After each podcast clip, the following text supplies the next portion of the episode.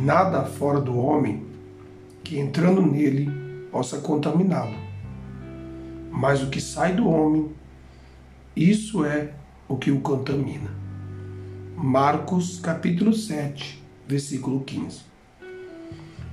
Mais uma vez, Cristo confronta seus adversários com a antitese entre o material e o espiritual. Era claro, já naquela época, que o alimento ou qualquer substância que o homem ingerisse indevidamente poderia causar-lhe mal, contaminando-lhe. Enquanto o que saísse do homem não contaminava, fisicamente falando.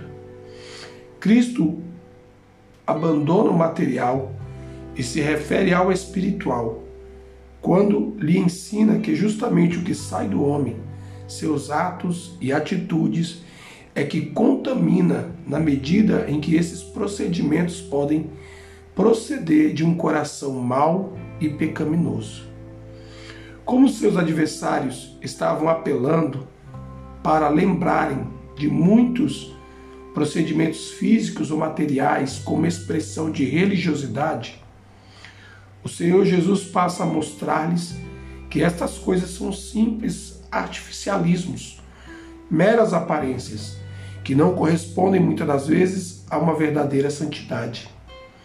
No caso, ele estava se referindo ao aspecto físico dos alimentos que são ingeridos pelo homem e que não podem contaminá-lo espiritualmente falando, pois não lhe atingem o coração, o cerne da vida espiritual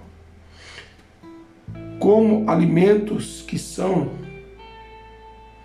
serão tratados pelo organismo humano de forma natural, cumprindo a sua missão e sendo jogados fora. Agora, aquilo que sai do homem, não em forma física, mas espiritual, isto sim é o que pode contaminá-lo e contamina aos demais. Se porventura sair de um coração empedernido do pecado, escravo de Satanás, preso do mal. Isto sim é o que faz mal à humanidade. Como está o nosso coração de crente? Envolvido por bons pensamentos? Repousado nas verdades bíblicas que conhece? Desejoso de realizar boas ações? Amando o próximo e procurando ajudá-lo?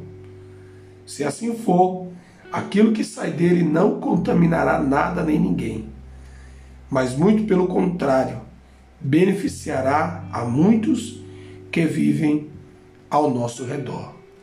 Que Deus em Cristo te abençoe.